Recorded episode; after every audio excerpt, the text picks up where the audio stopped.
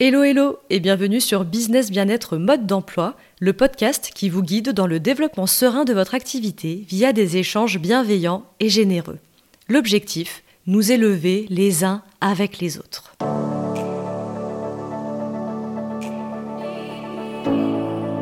Je suis Emmanuelle Canès et je suis experte en marketing de contenu digital. Ex-naturopathe à mon compte, j'ai plus de 10 ans d'expérience en communication appliquée à mon ancien business.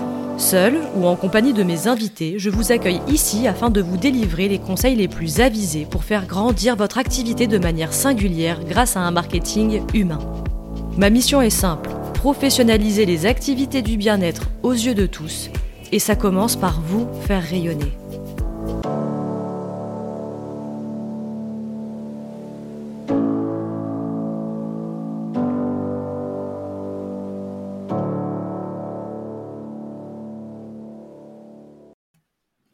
Bonjour, bonjour Pedro. Bonjour Manu. Comment vas-tu? Écoute, ça va et toi? Eh ben ça va, ça va parfaitement bien. Euh, écoute, aujourd'hui on va parler d'un sujet moi qui me tenait à cœur euh, et on va parler de, de vente euh, et surtout de savoir si la vente, en fait, les valeurs de la vente sont contradictoires avec les valeurs que peuvent dégager l'univers du bien-être. Euh, après, je suis partie sur une problématique de plus de est-ce que les métiers du bien-être peuvent vendre? Et je pense que tu es la meilleure personne pour répondre à cette question. Je l'espère. Ah, bah je, oui, en tout cas, je, je, pense. Alors, pour la petite info, euh, moi, euh, Pedro m'a accompagné en tant que coach B2B, même si là, tu changes un petit peu euh, de, voix aussi de ton côté. Bref, on échange beaucoup depuis euh, très très longtemps.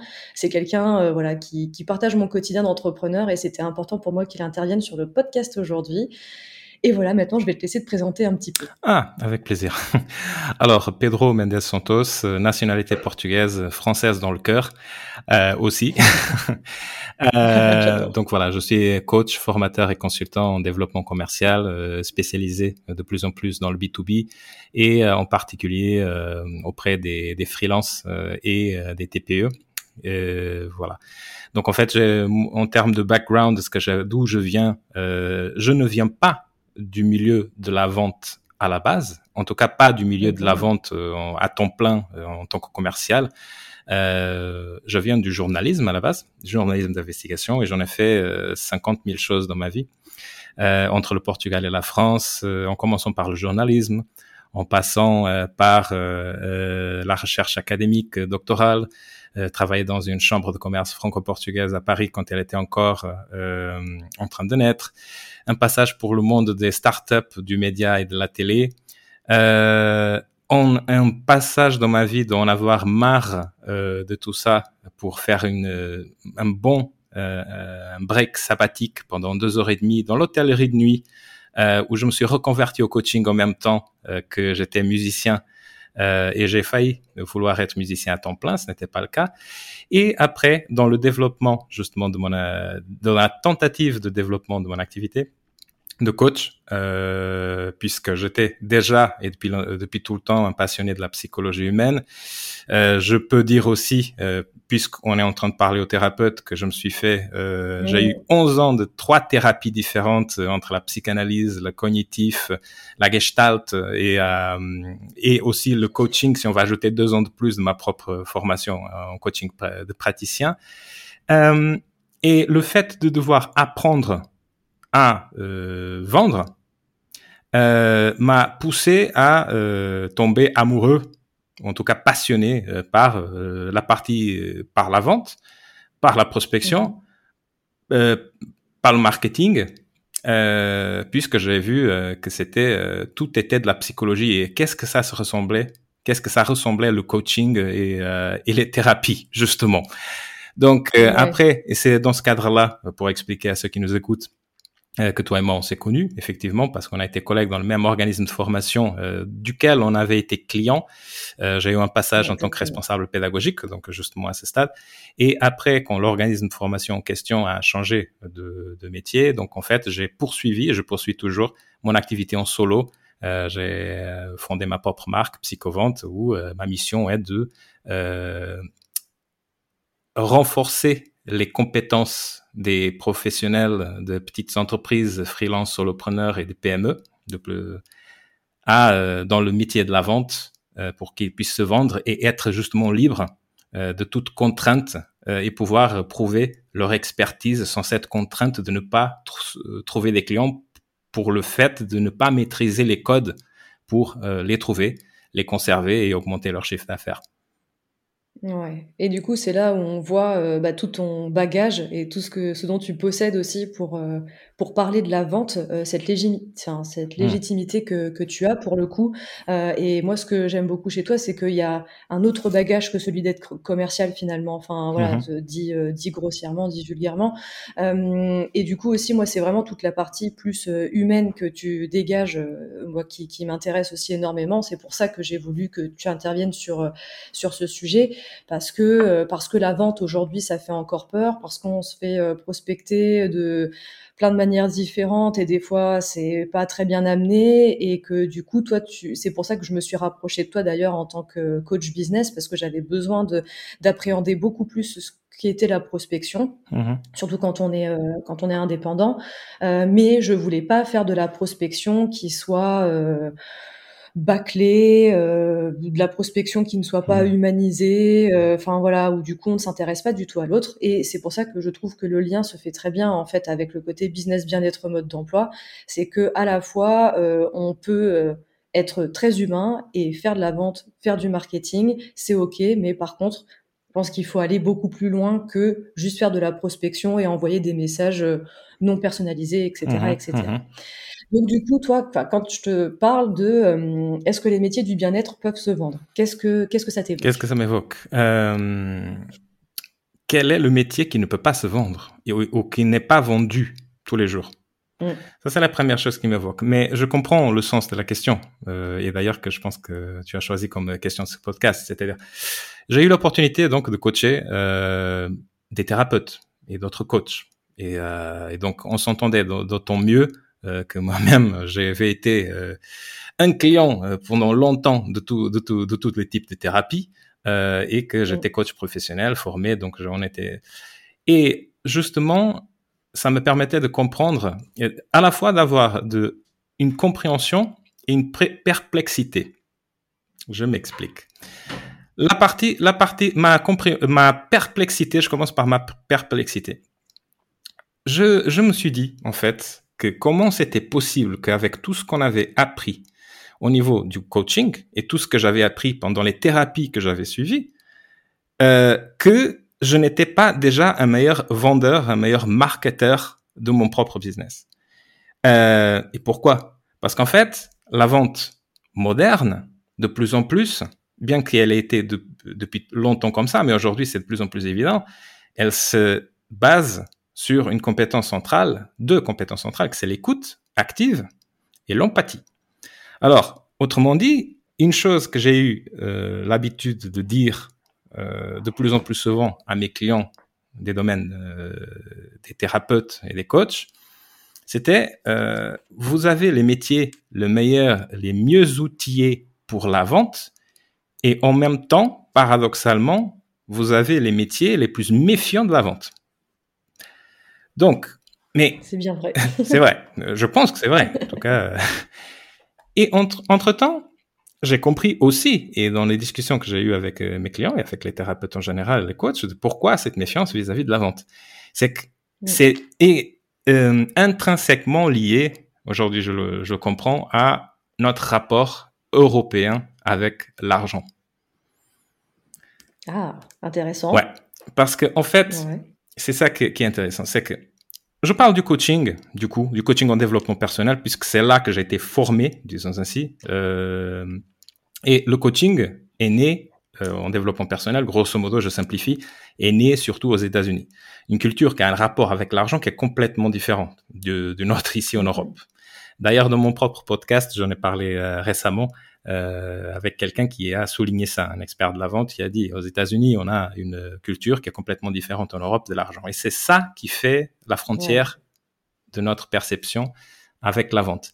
C'est la bienveillance et le bien-être se donnent, ne se vendent pas, ne se donnent pas en échange de quelque chose. Donc il y a un, bug de notre logiciel informatique européen, disons informatique psychologique, qui nous fait une sorte d'une contrariété sur la question de la matérialité de la bienveillance. Je pense que c'est peut-être la plus grande conclusion que pour simplifier sur ce rapport avec la vente. Alors qu'en fait, tout s'agit de d'une échange de valeur, qu'elle soit sous la forme d'argent ou sous la forme de quoi que ce soit, même de ce qu'on appelle un troc ou quelque chose comme ça.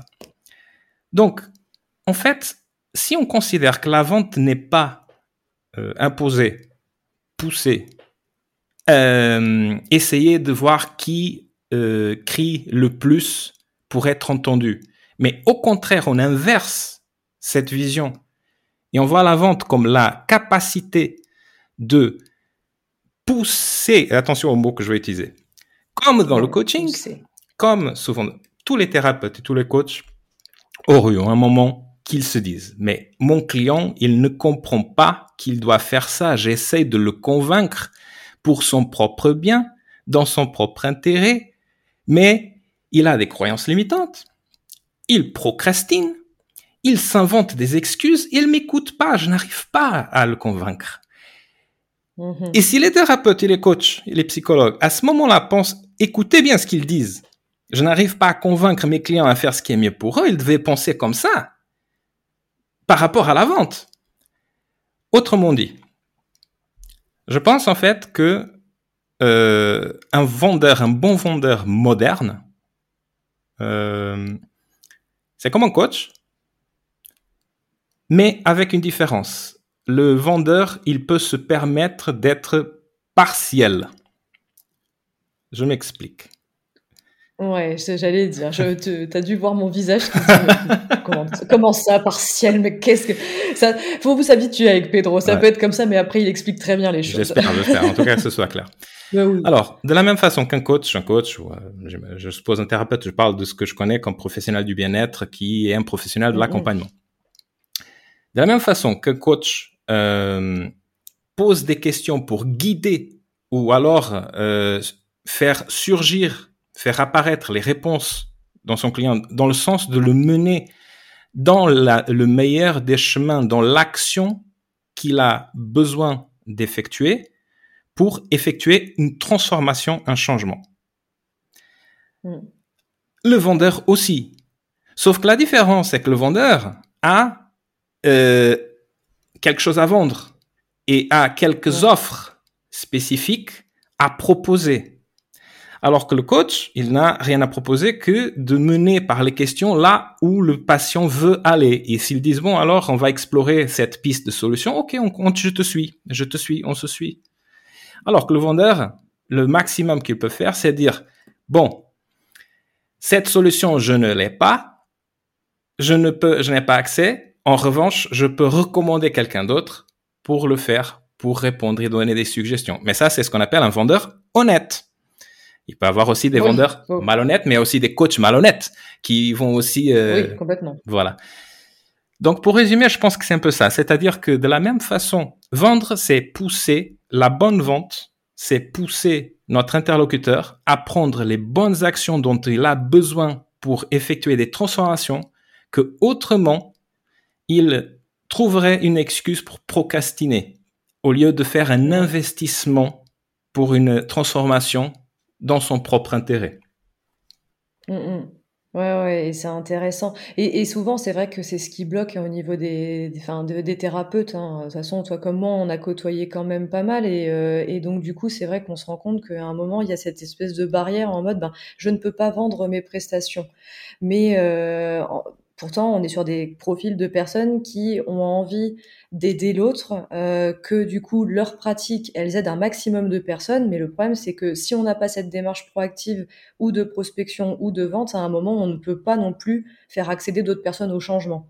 Et c'est là où c'est vraiment intéressant, moi, je trouve, d'adopter euh, bah, une, vraie posture de, de vendeur. Mais tu l'as dit à juste titre, il y a les vendeurs qui sont honnêtes et les vendeurs qui sont malhonnêtes. Il y a les thérapeutes malhonnêtes aussi. Hein. et il y a les thérapeutes, et il y a les thérapeutes malhonnêtes aussi. Euh, ça c'est ça c'est certain. Hein. Donc donc voilà. Donc au final, il n'y a pas à diaboliser en fait la vente plus que plus que le côté thérapeute. En fait, on peut chaque fois on pourrait mettre les thérapeutes d'un côté comme si c'était un peu les bisounours avec les arcs-en-ciel, et euh, la vente, euh, on voit du rouge partout, des flammes comme si c'était voilà le, le, diable le diable incarné, alors qu'en fait tu tu le dis très bien, mais euh, il y, a du, y a du mauvais aussi euh, chez certains thérapeutes, malheureusement. Tout, tout, à fait. Et effectivement, euh, bon, après, il y a, y a, certainement dans ça, il va avoir toujours une partie plus idéologique et même, et même plus polémique dans, dans, dans ce que je pourrais dire, que ce n'est pas mon, ce n'est pas mon cas. Mais quand on parle de la relation avec l'argent et de, de, de échanger du bien-être versus de l'argent, euh, comme je disais tout à l'heure, c'est-à-dire la, la posture américaine est complètement différente. Mais il faut voir que les systèmes sont aussi complètement différents. C'est quoi la, la, partie sensible là-dessus? Je vais, si tu me permets, je, je, voudrais partager avec, avec toi et avec ceux qui nous écoutent euh, mon ressenti au début de quand j'ai commencé mon coaching et que c'était un coaching généraliste visant un petit peu de tout euh, avant que je décide que la vente, la prospection, le marketing, c'était euh, le, le, le, domaine où je voulais me spécialiser. Euh, et où je croise aujourd'hui le coaching avec le consulting euh, et avec euh, voilà et avec la formation. Voilà. J'utilise plusieurs outils, je suis pas que dans le coaching. C'est qu'en fait, je m'étais dit pourquoi il est tellement difficile en Europe pour un débutant de, en coaching d'avoir de, des missions payantes? Et en fait, euh, d'avoir une mission payante, de continuer, de, de, percer. On peut dire que c'est la concurrence, on peut dire que c'est ce qui, tout ce qui est. À mon avis, une difficulté euh, parmi d'autres, mais qui est non négligeable, est que aux États-Unis, le pays où est née cette approche, et d'ailleurs euh, plusieurs des thérapies modernes, sauf la psychanalyse, sont nées aux États-Unis aussi.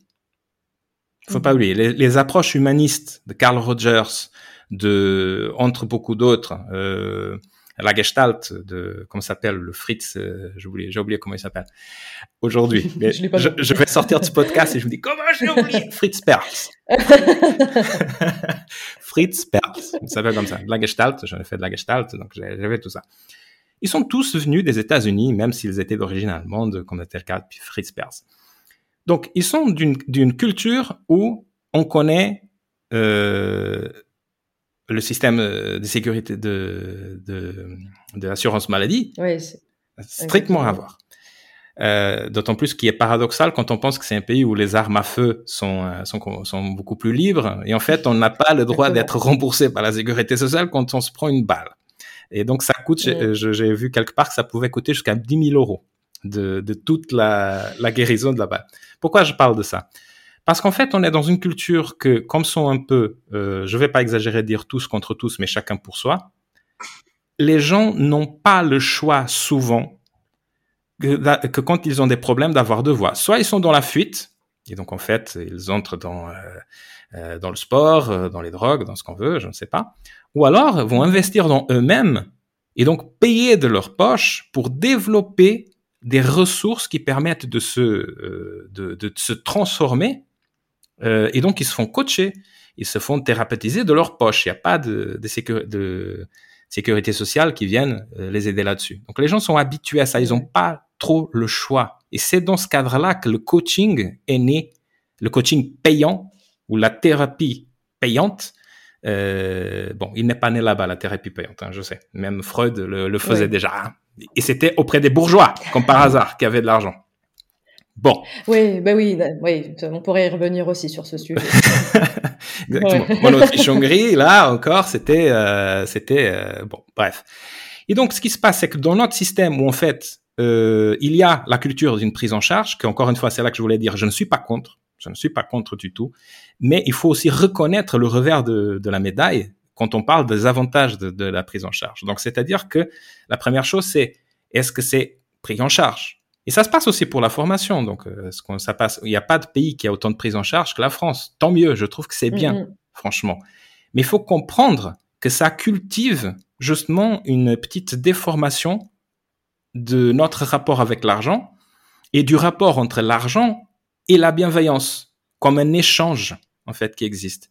Et je pense que c'était pour ça que c'est plus difficile en Europe dans un premier temps, sauf s'il y a une grande notoriété de la part du thérapeute ou du coach, euh, et de beaucoup de confiance. Enfin, il y a plusieurs leviers qu'on peut discuter pour qu'ils puissent euh, plus facilement et de manière plus fluide avoir des clients qui disent OK, j'accepte le prix, OK, d'une façon qu'il n'a même plus besoin à un moment donné de, de vendre les services. Il a la sensation qu'il ne vend pas, mais en fait, il vend aussi. C'est juste que c'est pas lui qui prend l'initiative déjà.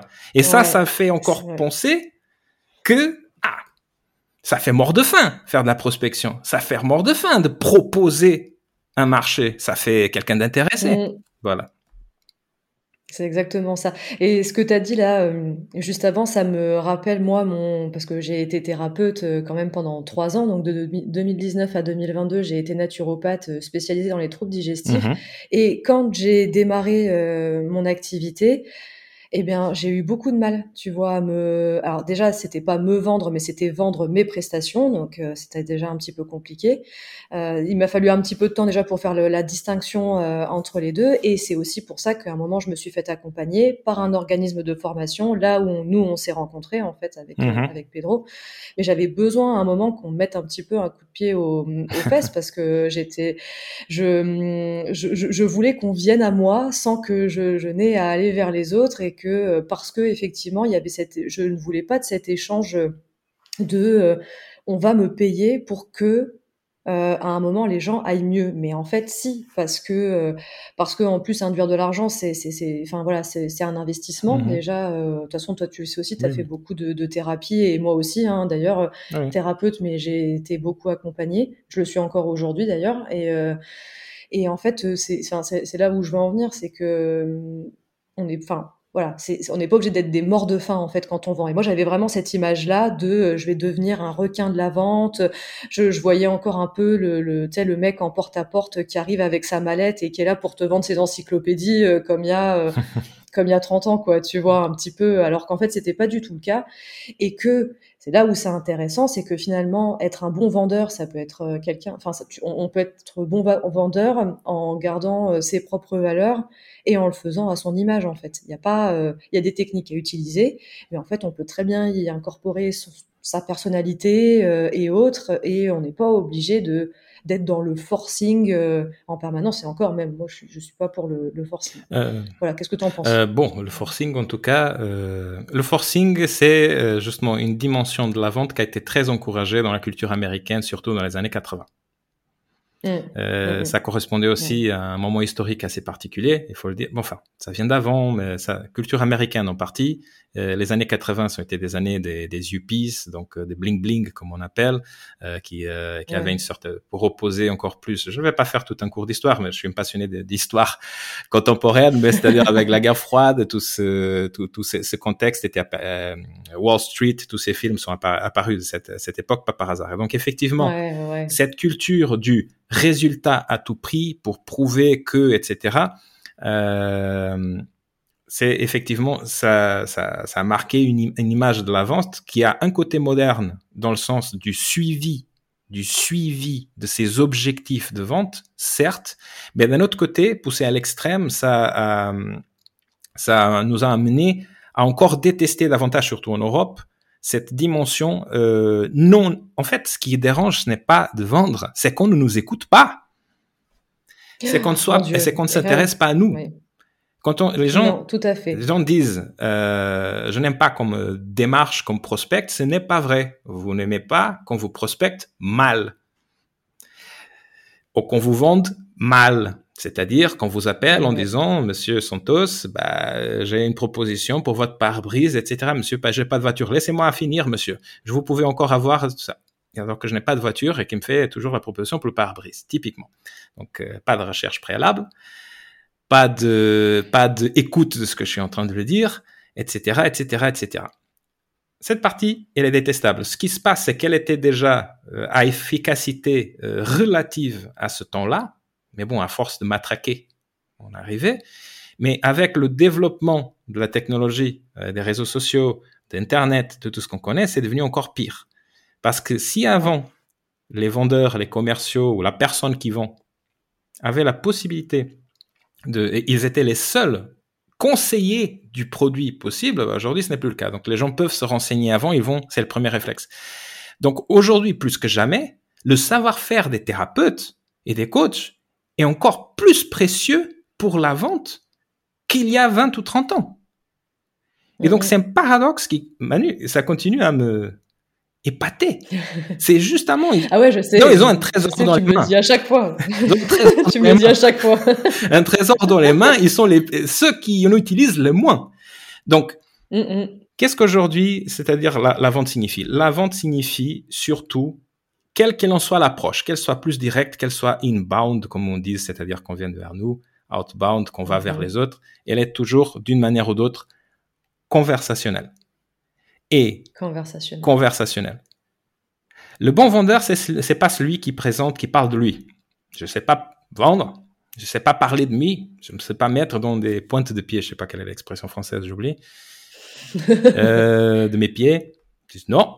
le bon Quoi, quoi Le bon vendeur quoi? Le bon vendeur, euh, le bon vendeur, le bon vendeur, et aujourd'hui de plus en plus pas que bon, efficace aussi, c'est celui qui pose les meilleures questions. Quels sont les métiers qui savent le mieux poser des questions que les thérapeutes, les coachs et mon ancien euh, métier, le journaliste? Donc, euh, parce que c'est les questions, et ceux qui nous écoutent le savent. Les questions changent la biochimie du cerveau. Les questions guident notre pensée et génèrent des conversations fécondes. Incroyable. Mais oui. on parle de vente, on parle de coaching, on parle du même type de câblage. Mm. Et on parle d'une sorte de séduction, en quelque sorte, de influence de persuasion. Que ce que je n'aime pas parler trop de convaincre, parce que convaincre, ça, bon, après, chacun voit les mots comme il va. Moi, je vois le convaincre comme l'acte, effectivement, de pousser, disons ainsi, euh, mm. indépendamment de tout. Mm, mm, Mais ça, après, ce sont des nuances des mots. Si on pense en influence et la persuasion comme quelque chose de neutre et comme un devoir de notre part pour euh, aider notre interlocuteur à pousser à l'action nécessaire qu'il autrement il reporterait procrastinerait et ne la ferait pas, on donne même presque une dimension éthique à l'acte de vendre, y compris mm. de vendre ses services. Je peux te donner un exemple parce que je pense que ça vient dans le, dans le cadre. ça m'a fait souvenir tout d'un coup d'une ah, il y a, une il y a une il y a une coach thérapeute je me souviens maintenant ça, m'est revenu à l'esprit qui me dit je n'arrive pas à passer euh, d'une relation amicale à une relation commerciale. Ça, te, ça te parle Manu? Tu connais ces ouais ça me parle. Ouais ouais ouais complètement. On est en train de papoter on est en train de discuter. Je sais que je peux l'aider mais le moment de euh, proposer mes services je pense que je suis quelqu'un d'intéressé c'est vendre etc qu'est-ce que t'en penses Pedro? Donc euh, la, cliente, euh, je lui ai dit, bon, je vais te poser une question. Est-ce que toi, tu peux aider cette femme ou ces femmes dont tu me parles à chaque fois euh, avec ton expertise, oui ou non? Question. Et elle me dit, oui, mais ça ne résout pas mon problème. Je dis, du calme. On va à la deuxième, on arrive à la deuxième question. D'ailleurs, il n'y a pas de question. Je vais si, si, je vais te poser une question qui est la suivante. Si tu parles, tu converses avec ces femmes. Tu rends compte que tu peux aider ces femmes avec ton savoir-faire de coach, euh, thérapeute. Alors pourquoi tu es tellement égoïste que tu préfères de te protéger d'un éventuel refus, d'un éventuel rejet, que d'aller faire ton obligation de lui proposer de l'aider? Là, il y a eu un grand blanc, un silence respire. Et après un certain moment, euh, non, elle a commencé, d'ailleurs, elle a éclaté de rire tout d'un coup, des compréhensions de, c'est ce qu'on appelle un pattern interrupt, les gens de la PNL le savent. Et après, elle me dit, ah, merci. Voilà. Et donc, en fait, c'était, euh, c'était le début d'une conversation assez intéressante, mais je pense qu'elle a sorti pas mal libérée de cette, ces simples questions. Si on pense hmm. que ne pas vouloir vendre, c'est une sorte d'égoïsme caché, qu'on se, on, s'intéresse plus à nous-mêmes et à notre besoin de nous protéger d'un refus, parce que personne n'aime être refus, on est des anciens mammifères, que je suis capable, et je essaye de travailler sur moi-même, la capacité de me dire, je euh, préfère me sacrifier et prendre un refus mais ça vaudra le coup parce que c'est pour l'autre, c'est pas pour moi. Ouais. Je sais pas si c'est euh, voilà. Donc en fait, c'est ça en fait. Vendre et oser vendre comme une forme d'altruisme. Ça peut paraître un peu contre-intuitif. Je ne sais pas ce que toi t'en penses, mais si, bah, après moi j'ai toujours adhéré à, ce que tu pouvais dire. C'est pour ça que d'ailleurs que tu es devenu mon, mon coach euh, un, voilà, à un moment. Mais euh, enfin, j'essaye de. En fait, je fais le parallèle avec ce que j'ai vécu euh, du coup quand j'étais thérapeute, tu vois, où je me dis à partir du moment où j'étais plus dans cette forme, je pense que tu as mis le doigt un petit peu dessus. Tu as parlé du rejet tu sais, de la peur aussi de, du rejet et de justement un moment de te dire, bah ouais, et si je me prends un non? Et si la personne, elle me dit, ben non? Et en fait, on, on peut prendre ça comme une forme d'échec. Et en fait, non, moi, je me suis rendu compte aussi que le non, ce n'était pas un échec par rapport à moi, déjà parce que je vendais des prestations et je me vendais pas moi en tant que personne. Donc ça, c'était important. Et en fait, c'est juste que à un moment, on propose une offre qui correspond à un besoin, à un temps donné à la personne. Et, en fait, il y a plein de choses qui découlent aussi de ça. C'est est-ce que c'est le moment pour elle? Est-ce qu'elle a les, sous pour investir ou autre? En fait, on lui a montré tout ce qu'on pouvait lui apporter. Il peut y avoir un non à la fin, mais le non aussi ne peut ne pas être catégorique. C'est-à-dire que ça peut être non euh, au moment où on propose la prestation, mais la personne peut très bien revenir vers nous euh, un an après. Mais pour en arriver là, il faut proposer ses prestations et il faut euh, à un moment adopter aussi cette attitude un petit peu plus de vendeur euh, qui n'est pas celle de quelqu'un qui fait du forcing, en fait, tout simplement. Oui, c'est ça, parce que euh, une des questions de, de, de, la peur du rejet, grand thème classique, surtout auprès de, de, ces métiers, mm, mm. Bah, c'est lié en tout cas à la, à, à, la personnalité. comment ça peut se, ça se dit exactement? Prendre ça au niveau personnel. Donc, prendre ça personnellement. exactement. Euh, Et donc, d'où l'intérêt, en tout cas, de penser à constituer des offres euh, et pas à vendre son temps. Eh Parce que quand on vend son temps, on vend soi-même plus, d'une certaine façon. Même pas tout à fait, mais c'est plus facile de, de prendre au personnel le, le temps avec nous qu'on vend que un résultat qu'on promet avec un processus. Voilà, mais après, c'est... C'est ça, tout à fait. Ouais, on en revient toujours à ça. Bah.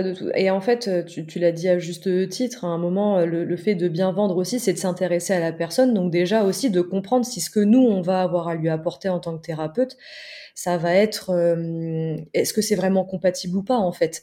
Et c'est pour ça que c'est important de s'intéresser à la personne. Donc c'est pour ça que c'est important d'avoir une démarche aussi un peu de, de vendeur en fait dans ces cas-là. C'est parce qu'en fait on va amener à la conversation, on va discuter avec la personne et donc du coup par rapport à ce qu'elle va nous dire, on va se demander vraiment si ce qu'on a à lui proposer c'est pertinent ou pas. Si ça ne l'est pas, euh, même libre à nous en tant que thérapeute de pouvoir dire, ben non, en fait, euh, moi ce que j'ai à vous proposer au jour d'aujourd'hui, enfin, au jour d'aujourd'hui, ça se dit pas, euh, aujourd'hui, euh, c'est, est-ce que c'est pertinent ou pas, oui ou non, et moi pour, enfin pour information, quand, parce que ça, les thérapeutes le font beaucoup aujourd'hui, mais ils font des entretiens préalables. Tu vois ce qu'on va mmh appeler un petit peu du closing. Donc il y a un appel découverte qui est proposé. Euh, moi, enfin, honnêtement, à plusieurs reprises, j'ai eu des personnes au téléphone et à la fin, c'est moi qui ai conclu l'échange en leur disant, moi aujourd'hui, je peux pas vous accompagner, c'est pas dans mmh mes compétences. Et donc du coup, je les renvoyais soit vers d'autres personnes, d'autres pratiques, euh, enfin voilà, ou un médecin ou, ou, quoi que ce soit. Mais donc du, mais pour en arriver à ce résultat-là, euh, que la réponse elle soit positive ou négative de la personne que qu'on a envie d'avoir, enfin voilà, avec qui on veut signer quelque chose, bah, il faut adopter cette posture de vendeur. Mais ça veut, mais ça veut pas dire que euh, on est là pour mettre un couteau sous la gorge en fait. C'est surtout ça. Non, surtout ça. Euh, et surtout si si on pense que bon après à chaque modèle, c'est-à-dire là, en fait la vente et la réalité de la vente n'est pas forcément la même si on travaille seul, si on est dans une équipe et si, si on est à notre mm, propre mm. compte, si on est pour euh, dans une entreprise, on est un commercial, on a un directeur commercial qui à son tour a aussi le, le chef et le chef à l'actionnaire, etc., etc., etc. Mais en fait, ça, ça me fait penser, Manu, en fait, à un autre, un autre aspect qui est la chance que, euh, bon, la plupart des thérapeutes, il y en a vraiment beaucoup qui sont thérapeutes, ne sont pas salariés, sont thérapeutes euh, ou les professionnels du bien-être qui sont indépendants. Voilà. Donc le fait d'être indépendant, ça fait déjà qu'on n'est pas soumis à des objectifs, à des contraintes de, euh, de une hiérarchie qui nous impose des objectifs et qui n'est pas à l'écoute forcément de tout le périmètre du rapport avec euh, les prospects, on l'appelle comme on veut. Euh, et donc en fait, ça fait que une fois qu'on a qu'on simplifie ça en disant on est seul, on peut penser de la façon suivante. Ma mission est d'apporter de la valeur. Mm. Et la valeur que j'apporte n'est pas forcément liée que euh, n'est pas que liée à mon expertise, à mes services. Il y a d'autres formes d'apporter de la valeur. Donc, je sais que le concept de donner karma, euh, indépendamment de l'orientation des professionnels du bien-être, parle à beaucoup. Il existe dans la vente, croyez-moi. Donc, c'est-à-dire que typiquement, même moi, dans, mon cas, je suis un adepte personnellement, en tout cas, d'une approche douce, d'une approche conversationnelle de la vente de plus en plus, ça lié à mon background. pas besoin de l'expliquer davantage, je pense que toi, tu as compris, ce que nous écoutons ont compris. Euh, mais souvent, mon idée, c'est comment je fais pour être utile à cette personne avec laquelle j'ai une rencontre, un rendez-vous, indépendamment de mes services. Et si la personne, la fin, je vais c'est pas mes services qui apportent de la valeur pour ce problème spécifique, donc ce serait le service d'autrui. Mais il peut, se peut que dans l'acte de la conversation, on voit d'autres problématiques qui n'ont strictement rien à voir avec le sujet du départ, mais que je peux la servir. Et si je ne pense que je vais revoir cette personne toujours un jour, qui n'est pas quelqu'un qui va disparaître comme si c'était juste un, jeu de somme nulle, je vends ou je vends pas, mais qu'il peut revenir et faire partie de mon réseau et se souvenir de moi plus tard, alors là, on peut se libérer d'une pression énorme dans le dos de est-ce que je vends, je vends pas, je devrais vendre? Peu importe. Ce qu'il faut pas oublier, c'est tout simplement ne pas avoir honte de la valeur ajoutée qu'on peut présenter, qu'on peut donner, et que ça demande une contrepartie sous la forme d'un investissement. Et la psychologie de l'investissement, c'est une psychologie particulière. Mm-hmm. C'est-à-dire, mm-hmm. ouais, euh, ça te parle? Vas-y, ça te parle? Si envie Ouais, bah, moi ça m'intéresse. ça m'intéresse en tout cas, donc euh, vas-y, développe un tout petit peu plus. Très bien. C'est-à-dire qu'une autre, c'est une troisième chose. Donc il y a la peur du refus, du, rejet, du refus. Il y a la question du rapport avec l'argent, de, qui ne peut pas être changé contre la bienveillance. Mais l'autre, c'est l'idée en fait que l'autre personne perd de l'argent. Bon, c'est comme si c'était une, une simple consommation d'un, comme si notre expert, notre apport, le bénéfice qu'on peut apporter, euh, était une simple friandise. Mm-hmm. Alors que c'est pas le cas. Ou alors à vous de savoir, chacun qui nous, d'entre vous qui nous écoute, si c'est le cas. Parce que si c'est le cas, peut-être il faut changer de métier, je ne sais pas. Ah, est-ce que je viens de dire? Mais, qu'est-ce que c'est un investissement? Un investissement, c'est un sacrifice qu'on fait matériel ou autre on a dans l'attente d'un retour sur cet investissement. Donc, quel est le challenge de la vente, du coup? Et ça, c'est peut-être une autre différence avec l'acte de coacher, effectivement. C'est juste de... Euh, mais c'est aussi une prise de conscience. Et d'ailleurs, un coach financier euh, va, va faire le même travail. C'est quel serait le coût de l'inaction, y compris une action, non simplement l'effort de, les efforts à faire, mais en plus l'argent à sortir pour pouvoir accès à ce travail qui, qui à ces bénéfices qu'on va avoir. De la même façon qu'on investit euh, X en bourse ou, ou, dans une entreprise ou quoi que ce soit, on compte avoir un investissement, donc un retour sur investissement dans un certain temps. Certes, dans le bien-être, c'est un peu difficile de mesurer en chiffres, en fait, ce qu'on apporte. Mais mais il y a des manières et c'est cela l'art de la vente, de comprendre quel est le vrai bénéfice senti dans la peau qu'il y aura issu de cette transformation qui demande deux efforts. En, réalité, c'est plus qu'un effort. C'est ça le problème aussi de, vendre la thérapie et, et, certains accompagnements. c'est qu'on demande que la personne fasse le sacrifice de l'argent et qu'il fasse le sacrifice du travail et des efforts qui vont demander la thérapie elle-même. c'est vrai en plus. C'est ça, il y a toujours deux prix en fait. C'est ça qui est pire. Ouais. Il n'y a rien de plus facile à vendre, entre guillemets, qu'une prestation extérieure. Je fais ça à votre place. Ça coûte tant. Ça coûte une fois. Mais quand on est formateur, par exemple, ma femme euh, donne des cours de français, moi j'ai donné des cours de français aussi, il y en avait un double problème. C'était le prix et c'était euh, le fait de se faire ennuyer, de devoir travailler et répéter tous les jours euh, avant d'avoir les résultats et de souffrir. Donc en fait, la personne, l'investissement est plus grand que l'argent en réalité. Ouais, c'est exactement ça, c'est vrai. Non mais c'est vrai en plus. Donc l'art de la vente sur ce point-là, elle doit être plus fine encore chez les professionnels du bien-être, peut-être que notamment tous les professionnels de l'accompagnement euh, où il est plus difficile de chiffrer. Un consultant en entreprise a ce problème aussi, parce qu'il y a aussi des efforts à faire au-delà de l'argent qu'il paye. Mais par contre, il peut souvent chiffrer plus facilement, souvent, pas toujours. Mm, mm, Mais quelqu'un qui travaille avec l'humain demande déjà des efforts. Souvent, la personne ne se rend même pas compte des efforts qu'elle va avoir, et ça, c'est une autre histoire. Et en plus demander de l'argent, je peux comprendre aussi ce problème. Donc, si on ajoute à ça, avec le problème du, refus, et avec les croyances par rapport à l'argent général, comment je pourrais ne pas comprendre les rapports des professionnels du bien-être avec la vente maintenant? Donc je, dis que je suis perplexe, mais pas tant que ça, tu vois. Mais oui, oui, oui, oui. Mais après, c'est là où tu donnes des, enfin, des clés. Euh, moi, je sais que ce qui m'avait beaucoup aidé aussi à l'époque, c'était de, parce que tu parlais de résultats et le fait que ça pouvait pas être chiffré. Et là où c'était important, moi, je sais que j'avais axé beaucoup ma communication forcément sur les bénéfices que la personne elle pouvait ressentir. Tout à fait à, voilà, à la fin de l'accompagnement. Mais des fois, les bénéfices, c'était tout simplement euh, de savoir comment euh, composer une assiette. Tu vois, alors c'était beaucoup moins chiffré, mais il y avait une des transformations, voilà, des fois qui étaient même beaucoup plus palpables et concrètes. Et c'est là où il faut aussi savoir bien euh, d'où toujours l'intérêt d'être dans la conversation et de s'intéresser vraiment aux personnes qu'on a en face de nous, d'enlever le poids. Tu parlais de la pression, de dire ok, je vais vendre, je vais pas vendre, mais à un moment, la personne qu'on va rencontrer, elle peut être une source d'opportunité pour nous euh, qui, n'a rien à voir avec, euh, avec ses offres.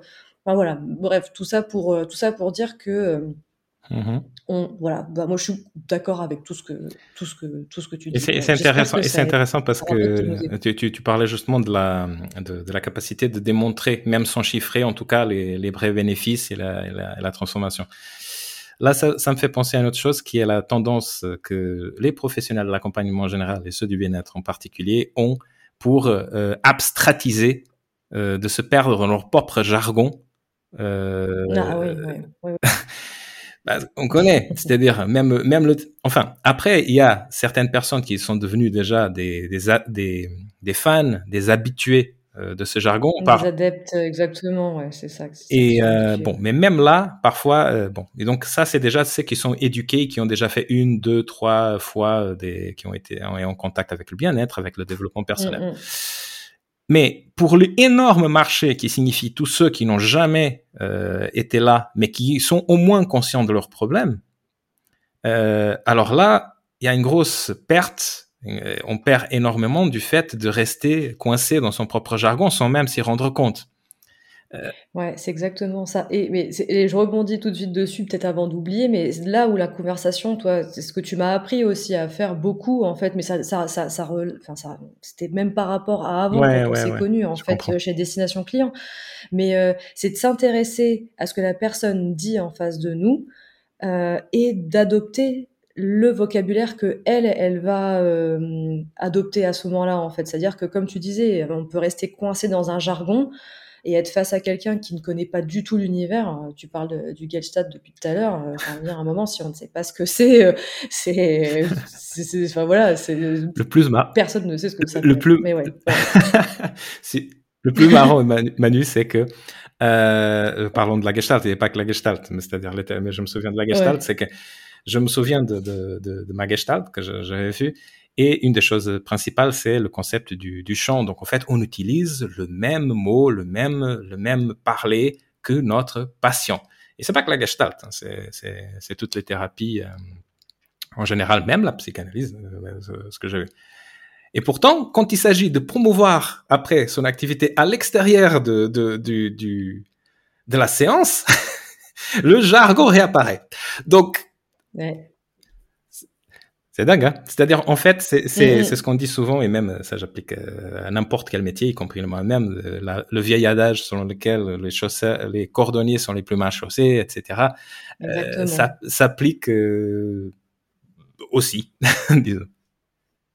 Ah bah oui, nous dans nos métiers ça s'applique aussi de toute façon. Hein. Le jargon, ça dépend à qui on s'adresse, mais euh, mais c'est vrai qu'il faut savoir aussi adapter vraiment son discours. Et c'est là où on en revient à être dans une posture de vendeur, c'est avant tout d'aller au contact de personnes, c'est d'initier des conversations avec eux, de ne pas se mettre la pression sur un moment est-ce que je vais vendre, je vais pas vendre à la fin de cet échange, et aussi de pouvoir récolter ce que la personne nous dit et de bien faire attention effectivement aux mots qui sont utilisés, au vocabulaire et de voir si on n'est pas à un moment coincé dans notre jargon parce que ça, ça peut être un frein aussi à la vente en fait. Si à un moment on est trop coincé dans notre expertise et que la personne elle ressent pas les bénéfices concrets que ça peut lui apporter dans son quotidien, on peut se dire bah ouais, je vais vous faire de, l'hypnose. Euh, la plupart des gens ont peur des, enfin pas des, ils ont pas peur des hypnothérapeutes, c'est un peu plus connu maintenant, mais mm dire ils ont l'impression qu'ils vont faire le chien euh, qui aboie parce que on voit tout ce qui se passe avec Mesmer et les spectacles d'hypnose.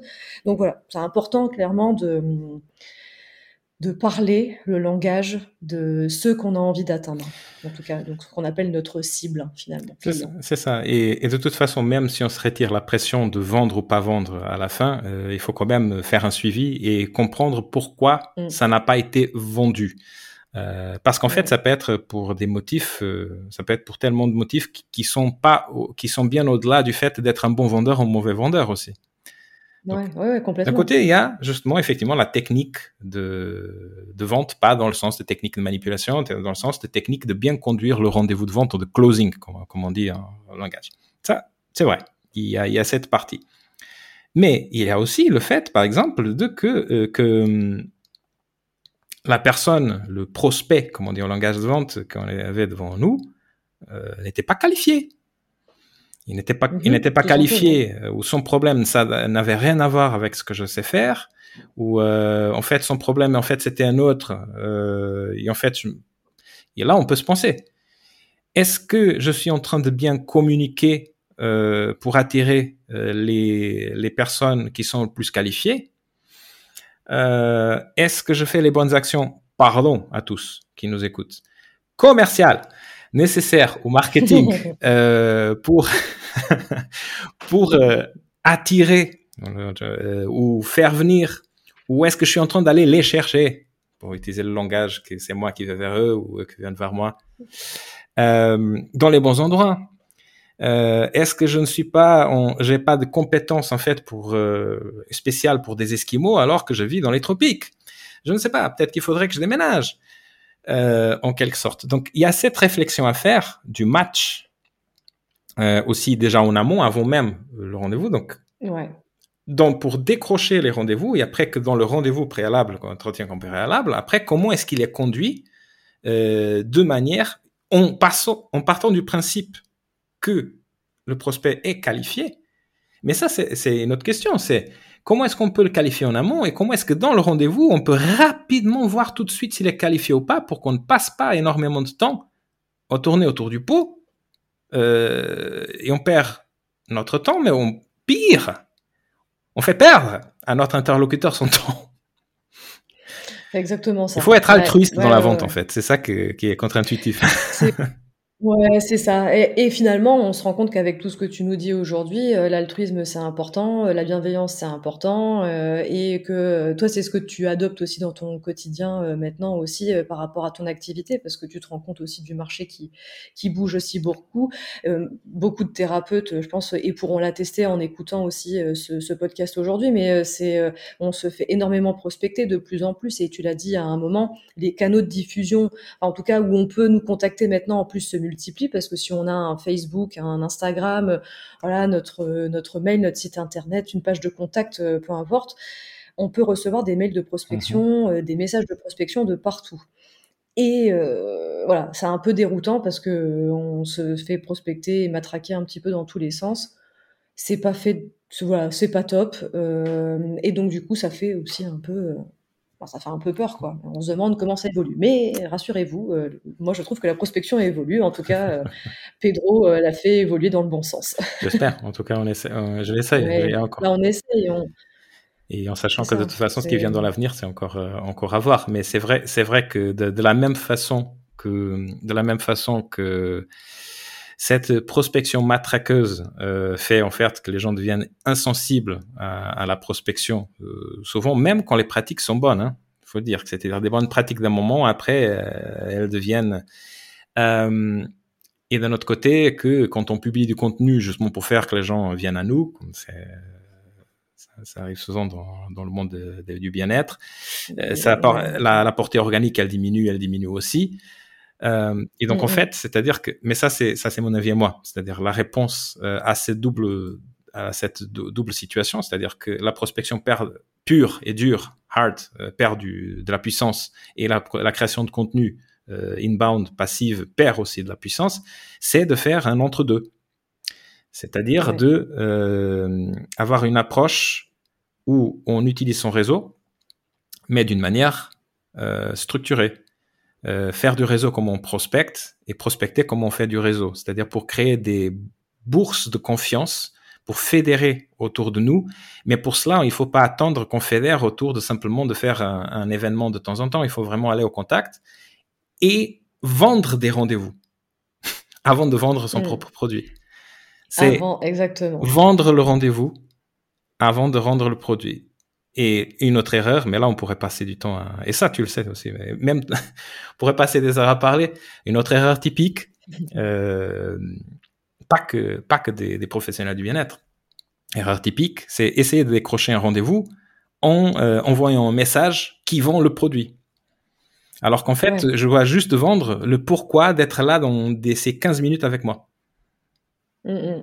Et ça, euh, voilà, c'est euh, c'est tout, tout une, un tas. Il y a, en fait, il y a toute une, euh, une série de, de a priori qui persistent parce qu'on n'a pas appris à l'école à le faire. Euh, les écoles de commerce ne le font pas non plus, pas tant que ça. Et, euh, et en fait, on arrive à l'âge adulte avec sans être bête du tout, en étant toujours curieux, mais que ça nous ressemble, ça, on dirait des, des concepts bizarres encore pour nous. En Europe mhm. surtout, mais même aux États-Unis, il ne faut pas penser hein, non plus que. Ok. Ok, ok. Bon, bah, très intéressant tout ça. Bon, moi, je, voilà, j'espère que ça aura plu en tout cas euh, aux auditeurs de, ce jour, euh, voilà, de, enfin voilà, d'entendre un petit peu ton discours par rapport à ça. Moi, j'ai l'habitude de l'entendre ton discours et c'est pour ça que j'avais envie que tu le partages et à plus de à plus de monde. Mais euh, voilà, je trouve que ça répond bien à la question de est-ce que les métiers du bien-être peuvent se vendre? Pour moi, la réponse est oui, en tout cas. Euh, mais c'est comme tout, il y a plein de il y a plein de chemins de traverse là-dedans. Donc euh, il faut, euh, faut être curieux, euh, voilà, pas rester sur ses a priori et puis et puis passer à l'action. voilà, donc n'hésitez pas à nous suivre sur les réseaux sociaux aussi. Pedro est est, euh, est, beaucoup plus présent sur euh, LinkedIn. Ce n'est pas quelqu'un qui, euh, qui, est sur Instagram. Mais voilà, vous pouvez toujours le, le, suivre sur LinkedIn. Et voilà, moi, je trouve que tu as toujours une très belle approche de, de, la vente et je te suis toujours avec grand plaisir. On se suit mutuellement, cher Manu. On se suit mutuellement, tout à fait. Tout à fait, tout à fait. Est-ce que tu as quelque chose d'autre à rajouter ou c'est bon pour toi? Non, c'était très agréable. Bah, J'espère surtout, euh, tu sais, euh, je ne vais pas répéter en tout cas que j'ai été très très euh, très content avec l'invitation bien entendu, mais avec la, nouvelle de la naissance de ce podcast. Les professionnels de bien-être ne sont pas majorité aujourd'hui, mais ont été ont, ont, contribué à ma propre formation dans ce que de mon expertise aujourd'hui. Donc je, je le serai et humaine moi en tant que client ou eux en tant que client. Mais oui. Donc euh, complètement, et pareil pour moi. et donc de toute façon, donc j'espère que ça a pu être utile. Euh, j'espère que qu'on a pu arriver à vous vendre en fait quelques nouvelles pistes de réflexion qui méritent d'être réfléchies euh, par vous et voilà et de toute façon et que voilà et que ce soit un excellent prétexte pour des, des multiples conversations à forte valeur ajoutée entre moi, toi et tous les tous ceux qui nous écoutent de ce podcast dans l'avenir. Super, eh ben, merci Pedro, merci, merci, merci à toi. beaucoup. Allez, à très bientôt. À bientôt. Et voilà, cet épisode est maintenant terminé. Merci de l'avoir écouté jusqu'au bout. Si vous écoutez ce podcast via Spotify ou Apple Podcast, vous pouvez suivre facilement mon actualité en vous abonnant. Ça vous permettra de recevoir une petite notification à chaque sortie d'épisode. Et si vous avez aimé ce que vous venez d'entendre, vous pouvez même me laisser une note, toujours sur Spotify et Apple Podcast. À très vite.